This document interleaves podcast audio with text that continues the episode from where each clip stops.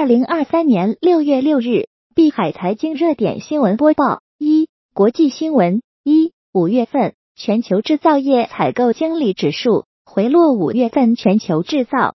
业采购经理指数为百分之四十八点三，较上月下降零点三个百分点，连续三个月环比下降，连续八个月低于百分之五十，为二零二零年六月以来的新低。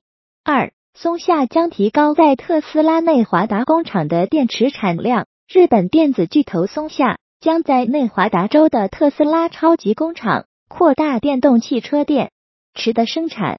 为了应对来自特斯拉的压力，该公司加快了提高电池产能的计划。三国际原子能机构召开理事会会议，将讨论日本核污染水排海等议题。国际原子能机构。当地时间五日，在奥地利首都维也纳召开理事会会议，会议将持续到九日。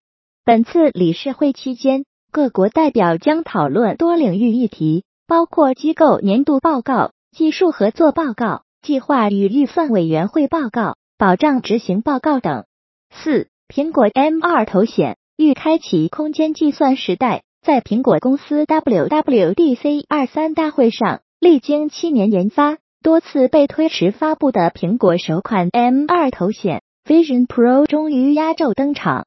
苹果 CEO 库克表示，这标志着一个旅程的开始。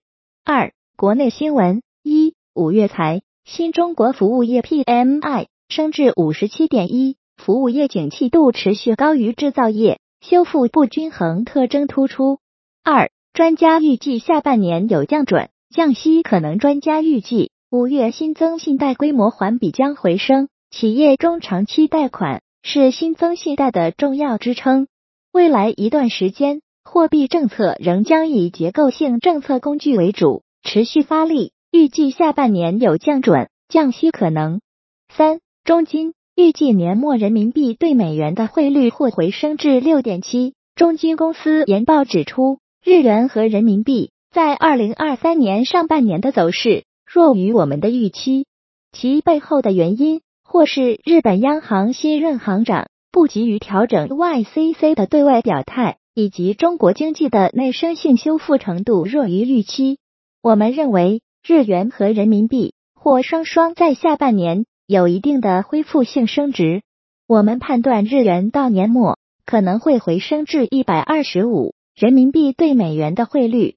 或回升至六点七四。五月财新中国服务业 PMI 升至五十七点一，服务业景气度持续高于制造业，修复不均衡特征突出。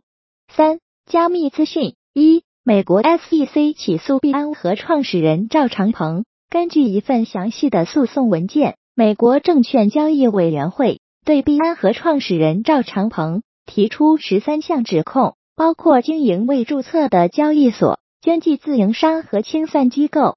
二、币安此前已经与 SEC 密切配合，不应成为被执法对象。币安针对 SEC 诉讼发布回应称，从一开始我们就积极配合美国证券交易委员会的调查，努力回答他们的问题，解决他们的顾虑。最近，我们进行了广泛的善意讨论，以达成谈判解决方案。但是，尽管我们做出了努力，SEC 在今天的诉讼中放弃了该程序，而是选择单方面行动并提起诉讼。我们对这种选择感到沮丧。三，过去二十四小时加密市场清算额近三点二亿美元，在美国证券交易委员会 SEC 起诉币安涉嫌违反证券法后，加密市场周一暴跌。CoinGlass 的数据显示，加密货币交易员在过去二十四小时内遭受了约三点二亿美元的清算损失，其中二点八九亿美元为多头头寸压住价格上涨的交易员，这是至少三个月来最大的多头清算水平。